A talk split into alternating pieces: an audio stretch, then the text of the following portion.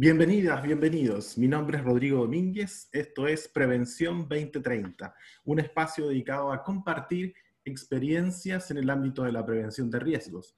La idea es conversar con quienes se desempeñan en la ingente tarea de hacer de los lugares de trabajo ambientes cada vez más seguros y más saludables. Si desean hacerme algún comentario, por favor envíenme un email a rodrigo.domínguez.mg.gmail.com. Si disfrutan de este espacio, les pido por favor se suscriban para recibir notificaciones de los próximos episodios y compartan este podcast con otras personas que trabajan por la seguridad y salud ocupacional. En este segundo episodio tenemos como invitada a la señorita Annette Águila. Ella es ingeniero en prevención de riesgos laborales y ambientales de la Universidad Técnica Federico Santa María. Actualmente está trabajando Entre Vientos en Punta Arena, una empresa Entre Vientos en Punta Arena. Bienvenida, Anet. ¿Qué tal? ¿Cómo estás? Hola, muy bien, gracias.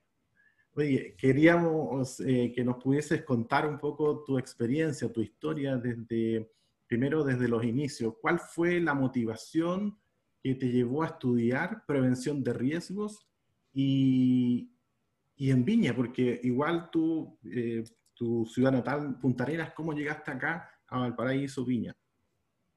Bueno, yo eh, hace mucho tiempo me fui a vivir a Valparaíso por temas familiares y eh, tenía la inquietud de estudiar en una buena universidad. Quería salir bien preparada, no tenía muy claro en dónde ni en qué carrera más que nada enfocarme, pero luego descubrí un poco más sobre la carrera, me instruí, leí, dije, esto podría ser lo mío, me gusta enseñar a la gente, soy un poco mandona, un poquito. Entonces, eh, finalmente me gustó la carrera, me gustó mucho. Y, la universidad, para qué decir, es una de las mejores a nivel nacional, entonces sí o sí quería estudiar en una universidad destacada y que aprender, aprender bien y de forma adecuada. Súper. Eh, con relación ahora a, a, la universidad en sí misma, cuando ya pudiste hacer compañeros de curso, comenzaste los procesos que son de las prácticas industriales, prácticas profesionales, eh, y luego entraste al mundo laboral, ¿se te hizo muy complicado, muy difícil, fácil? ¿Cómo fue esa experiencia? Eh, mi primera práctica fue práctica, tal cual, así, haciendo informes, eh, conociendo el rubro, de a poquito, es una inmersión adentro de la actividad laboral. Y ya la segunda fue con todo, a terreno, a reuniones. Yo era la más joven metida ahí en las reuniones con grandes empresas, entonces eh, fue al choque, al choque al tiro, así que eso fue una gran experiencia, aprendí mucho, aprendí mucho. Ah, bueno. ¿Y, cuando entraste al mundo laboral? Eh, ya tenía una noción de a qué era lo que iba, qué, qué, necesita, qué necesitaba, qué tenía que preparar y qué cualidades necesitaba, así que era solamente empezar a trabajar en ello. Ah, o sea, te sirvieron las prácticas un poco, ¿no? Sí, por supuesto que sí. Bueno. ¿Cómo ves ahora el tema de las prácticas en en tiempos de pandemia. ¿Cómo, ¿Cómo lo ves tú eso ahora? Está muy difícil. Yo tengo ahora una practicante. La tengo aquí dentro del departamento. Y bueno, ella llegó antes de que dieran cuarentena nuevamente acá en Punta Arenas, pero sí se puede, sí se puede. Dentro de estas condiciones eh, se puede seguir aceptando practicantes, si se da la instancia y uno tiene la convicción y, y el empuje para seguir buscando, uno puede, seguir, puede encontrar su práctica. Vale.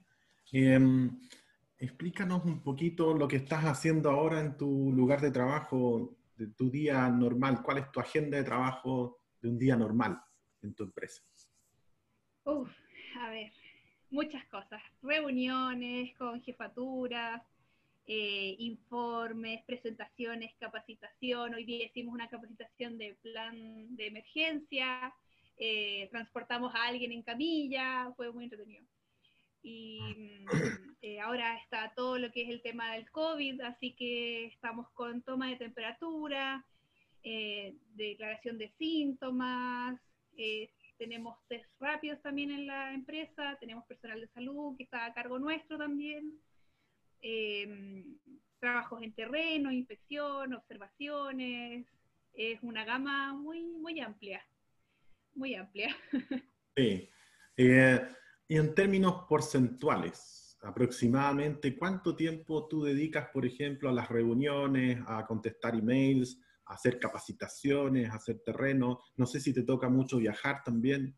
A ver si nos pudieses aclarar respecto a eso. Eh, a ver, porcentaje de reunión serán unas un 20% del día. Luego contestar email son un, 30, porque son muchos correos y hay mucho que elaborar. Luego, eh, terreno ya es un 50 es harto. Bueno, sí, es harto, harto terreno, hay que estar encima.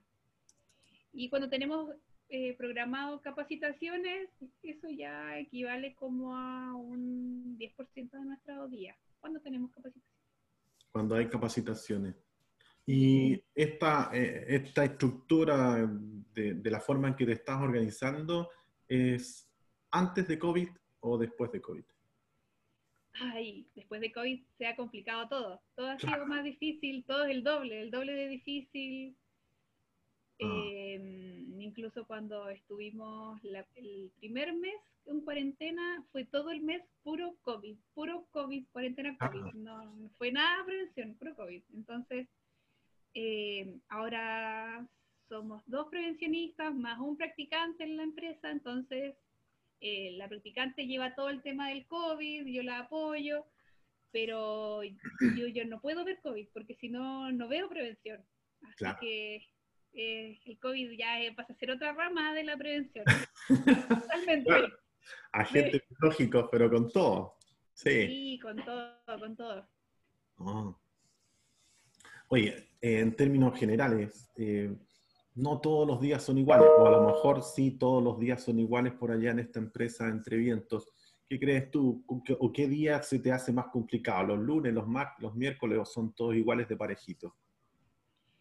Hay días más fáciles, pero no depende del día de la semana. Depende si eh, tenemos material, si tenemos materia prima, si tenemos salmón.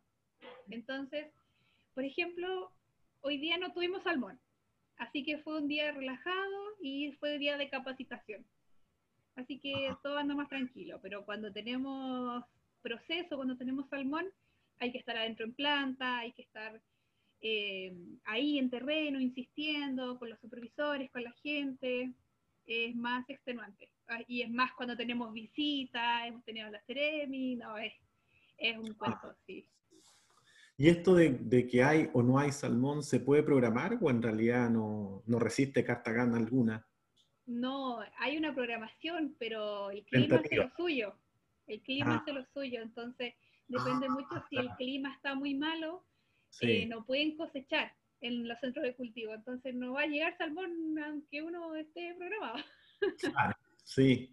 Oye, ¿y el trabajo tuyo es de lunes a viernes o tienes de lunes, no sé cuál será tu contrato de trabajo? Yo estoy con artículo 22, así que estoy para siempre, 24/7.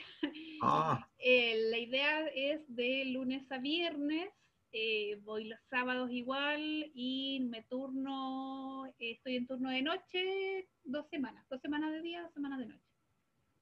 Oh, interesante esto de los turnos y no te ha complicado desde el punto de vista de las distorsiones del ciclo circadiano del sueño, poder retomar ese ritmo de sueño. Eh, sí, es muy difícil. La primera semana yo andaba un zombie, un zombie ah. total y lo que hago es dormir mucho, duermo mucho en el día y al final se me van los días y estoy perdida en las fechas, no, es terrible, es terrible. Pero ya el fin de semana se regula un poco. Un poco para poner en contexto, eh, Punta Arenas se oscurece más temprano, ¿o no? Ahora sí, en invierno se oscurece más tarde. o sea, como que ahora ayudaría a, poder retomar el sueño rápidamente porque está oscurito, ¿no? Eh, ahora, a ver, ahora sí, está oscuro, pero por ejemplo en enero el día más largo parte a las 4 de la mañana. 4 de la mañana amanece y luego oscurece a las 11 de la noche. Oh, ah, claro. Ahora en invierno es lo contrario. Amanece como a las 10 de la mañana y luego está oscureciendo como a las 4 de la tarde. Ay, no. Ah, claro. Sí. ¿Y tu turno de noche parte a las y termina a las en la noche? Parte a las 11 y media de la noche y termina a las 8 y media de la mañana. 8 y media de la mañana. Oh, claro. Ahí lo que recomiendan es poder volver a retomar el sueño, ojalá en una habitación muy oscura, de tal manera de que se produzca la melatonina, que es la que nos protege frente a enfermedades como el cáncer. Pero en la medida que esté todo oscuro, porque si no, no hay producción de melatonina. Entonces, los estudios recomiendan que las personas que hacen trabajo nocturno se vuelvan o intenten dormir, pero eh, a puerta cerrada, todo oscuro, de tal manera que se siga generando la melatonina en un horario diferido, pero completo. Ojalá que lo pueda hacer. Incluso algunos, algunos sugieren que la persona que salga del, turno de noche salga con gafas. Sí, lo intenté la primera semana, pero se me olvidaba y ya... Ah. Sí, se me olvida, se me olvida pero trato de llegar rápido a la casa y acostarme lo más pronto posible para no pasar todo el día durmiendo. Claro, claro, wow. Bueno, eh, ¿y antes no había tenido esta experiencia en sus otros trabajos? ¿De trabajar de turno de noche? ¿Eh? Uy, no. Había tenido otras, otras experiencias. Bueno, yo estuve en el rubro de la construcción. Eh, ahí partió mi práctica, luego siguió ahí bastante tiempo y ya este rubro es nuevo para mí, todo el tema del salmón, esto ya es, nuevo y la planta igual es nueva, así que es como que estamos creciendo juntos. Claro, Yo sí, la planta. Súper bien. Eh, por lo que veo, eh, los fines de semana igual de alguna manera a veces se complican de acuerdo a las circunstancias. O sea, los fines de semana tienes tiempo para dedicar a tu familia, bueno, tus quehaceres personales, en fin, no te da el espacio. Mm, tengo algo de tiempo, sí. Se complica un poco cuando hay turno de noche porque no, no alcanzo a descansar lo suficiente. Claro. Ah, claro. Ese es el problema. Entonces estoy ahí todavía eh, somnolienta y las juntas en la tarde, ya estoy muriendo, entonces no, eh, se complica mucho. Sí. Para que podamos ir entendiendo, porque hemos la idea de ir pasando por varios rubros, este es el sector salmonicultor. ¿Cuáles son los riesgos a los que se exponen los trabajadores en el trabajo que tú desarrollas en esa industria, empresa? bueno, tenemos hartos riesgos dentro de la planta. La planta eh, planea ser una de las más automatizadas del país. Tenemos harta maquinaria. Generalmente en una planta de estas características tienen alrededor de 600 personas. Nosotros tenemos 300 porque esa otra parte lo está haciendo las máquinas. Claro. Entonces, em, tenemos harto riesgo de atrapamiento, de corte, de amputaciones, uh. em, tenemos riesgo de quemaduras por químicos en la parte de lo personal de higiene, que ya nos ha sucedido. Eh, mm. Tenemos riesgo de caídas por producto en, en, el piso, en el suelo, en las plataformas. ¿Este estrés por, este térmico por frío está o no, no, no? Sí, igual está dentro, están expuestos a frío. Nosotros eh, damos primeras capas, eh, damos calcetas térmicas, mm. las botas son adecuadas para el frío. Entonces se hacen, con los EPP se puede mejorar un poco más las condiciones del trabajo. Y de respecto a las lesiones musculoesqueléticas, por ejemplo, extremidades superiores, no sé, inferiores. Sí, también tenemos mucho riesgo de eso. La gente que despina, eh, tienen alto riesgo de tener lesiones musculoesqueléticas en todo lo que son sus extremidades superiores. Así que pronto ya vamos a empezar con la evaluación del protocolo TIMER, así que ahí vamos a poder abarcar eso. Ya hemos hecho ejercicios compensatorios, vamos a empezar ya pronto a tener los monitores para estos ejercicios. ¿Y ruido? ¿Hay exposición a ruido? Sí. También. Sí, tenemos exposición a ruido también. tenemos, hicimos medición con Mutual y ya tenemos harta exposición a ruido. Toda la persona que entra dentro de planta tiene que utilizar sus protectores auditivos. ¿Y qué, es lo que hace ruido? El salmón no, pero algo hace ruido. No, no, el salmón no. No, eh, las máquinas, el sistema de vacío que eh, ah. retira todas las vísceras que, que, caen a estas bateas, tipo basureros, así. Claro. Eh, el sistema de refrigeración también, que son como unos refrigeradores gigantes que suenan todo el día, entonces es harto el ruido, tenemos más de lo normal. ¿Y esa refrigeración es en, base a amoníaco o no? O quizá, exacto. Ah, ya. Exacto, en base a amoníaco. Habría exposición a amoníaco también, si es que hay alguna fruta por ahí, claro.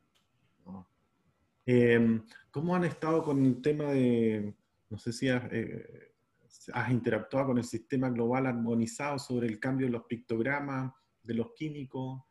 No sé si ¿Has tenido la oportunidad de chequear eso? No, no he tenido la oportunidad todavía de, meterme en ese ámbito, en esa rama todavía, pero espero pronto. Vale. oye, lo último relacionado a la empresa, porque eh, súper apasionante el tema cuando uno se mete en rubro y aparecen unos riesgos que antes nunca lo había visto. Sí. Y uno eh, comienza a aprender con todo esto. Eh, respecto a los trabajadores, ¿cómo, motivar a estos trabajadores para que se puedan comprometer con la seguridad y la salud ocupacional? Hay que em, ser muy empáticos. Hay mucha gente que puede que no tengan la misma educación que uno, pero sí tienen familias, hay que tratarlo por ahí por el lado de la sensibilidad. Siempre jugar con la psicología, porque además de nosotros ser prevencionistas somos psicólogos, somos papás, somos mamás, tenemos que andar ahí encima, entonces la psicología juega mucho en nuestro papel. Así que eh, tirarlo por ahí, un videíto, alguna lagrimita que le salga a alguien, algo hay que hacer ahí para que se ingrese aquí en un bichito aquí en la mente para que finalmente nuestros trabajadores tengan el autocuidado día a día con respecto a su salud. Sí, sí, claro. Y mm, desde el punto de vista ahora laboral y profesional dentro de la organización, ¿cuál crees tú que ha sido hasta el minuto tu mayor logro en materias de seguridad y salud en el trabajo? Mi mayor logro. A ver. Pensando en que. muerto todavía. ¿ah? ¿Ah? Pensando que, que algo, eh, no sé, llegaste a la empresa y, de alguna manera tú empezaste a explicar algo y como que la empresa te creyó y, y, resultó, digamos, no sé, algo como, como por ese estilo. Yo creo que los logros se ven cuando uno se da una vuelta por la planta y están todos con su protector auditivo, consultan, eh, están inquietos por su salud, por los ejercicios compensatorios. Muchas veces yo pasaba por la planta y me decían, oiga señorita, ¿y los ejercicios compensatorios cuándo? Así ah. que se nota que ellos están comprometidos y que les interesa el tema. Esa es la parte como más reconfortante de uno dentro de esta, esta carrera. Que ellos se nota que les gusta y que algo de lo que uno habla, de lo que tanto habla, finalmente les queda en las mentes. Eso es lo reconfortante.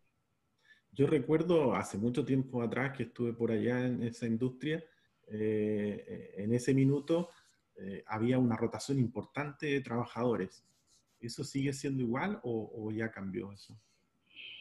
Sí, yo lo he visto, em, no sé si es normal, bueno, nosotros estamos empezando recién, eh, nuestro comienzo de procesamiento fue en mayo, en mayo recién tal vez después junio. Al junio, entonces llevamos muy poco procesando como para tener un estimativo. Antes era todavía todo lo que era el proyecto de la planta, la construcción. Pero sí, harta gente, puede ser que tal vez todavía la empresa se está acomodando. Claro. Pero sí, harta rotación hemos tenido por lo menos ahora, por lo que yo he visto. Tenemos harta gente en la planta en realidad.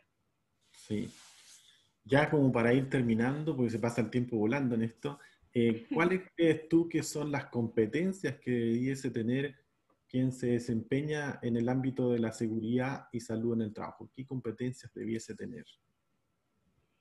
Yo creo que en nuestra carrera debemos tener más que competencias técnicas, que eso es lo básico que uno tiene que saber, y, y más que nada no que uno se sepa las leyes de memoria, porque las leyes siempre van a estar ahí, uno tiene que leerlas nomás, pero eh, habilidades blandas. Eso es lo que nosotros debemos tener en nuestra, en nuestra carrera. Tenemos que formar personas, enseñar, muchas veces ser un hombro ahí para las personas que de repente no entienden o no saben. Y tenemos, somos psicólogos dentro de la planta, entonces tenemos que tener la capacidad de poder sobrellevar a toda esta gente y darle la seguridad que ellos necesitan para desempeñar sus labores. Así que yo creo que son habilidades blandas que necesita, que necesita un prevencionista. ¿Y cómo las has podido desarrollar tú? Porque de alguna manera nosotros dentro del proceso de formación eh, no es lo que más desarrollamos, somos más como técnicos que, que lo otro. Entonces, ¿cómo has logrado desarrollar esas habilidades blandas? Bueno, las habilidades blandas las desarrollamos desde que tenemos compañeros en la universidad, al desarrollar trabajo en conjunto, al resolver problemas y ya eh, después al realizar reuniones, capacitaciones, inducción, eh, inducción a tantas personas, capacitación, hay que atreverse, hay mucha gente que tiene miedo a, la exposición en público, entonces hay que darle nomás, capacitar y capacitar a toda la gente que sea posible. Y, y de a poco uno va generando más habilidades y se hace más fácil. Sí. Claro. Oye, algunas preguntas para quebrar el hielo. ¿Qué le gusta a Net hacer para divertirse? Para divertirme. Em, ahora puro que duermo. claro, me imagino, con este trabajo en torno, wow. A mí me tocó en alguna oportunidad hacer eso, sí. Para divertirme me gusta salir a pasear, por acá cerca tenemos un parque, ver películas, me gusta mucho, escuchar música. Y blues, estar en la casa. no? ¿Y blues? Sí, sí, también blues, rock me gusta. Sí, bueno, bueno. Ahora está con su papá al lado para poder escuchar blues juntos. Sí, sí, hubo una temporada que estuvo con hartas tocatas. Oiga, la última. Eh, si pudieras ser una superhéroe, ¿qué poder tendría? ¿Tendrías? ¿Qué poder? Si fueras superhéroe. Volar, volar, Creo. ¡Ah! ¡Qué buena! sí, sería genial. Sería espectacular. Oye, Anet, muchas gracias por tu tiempo. Yo estoy muy agradecido por que hayas aceptado la invitación. Fue muy agradable, muy grato ver cómo has ido creciendo en lo profesional, así que te felicito por todo tu desarrollo y desempeño profesional. Muchas gracias. Muchas gracias. Así que nos vemos quizás en alguna otra oportunidad. Sí,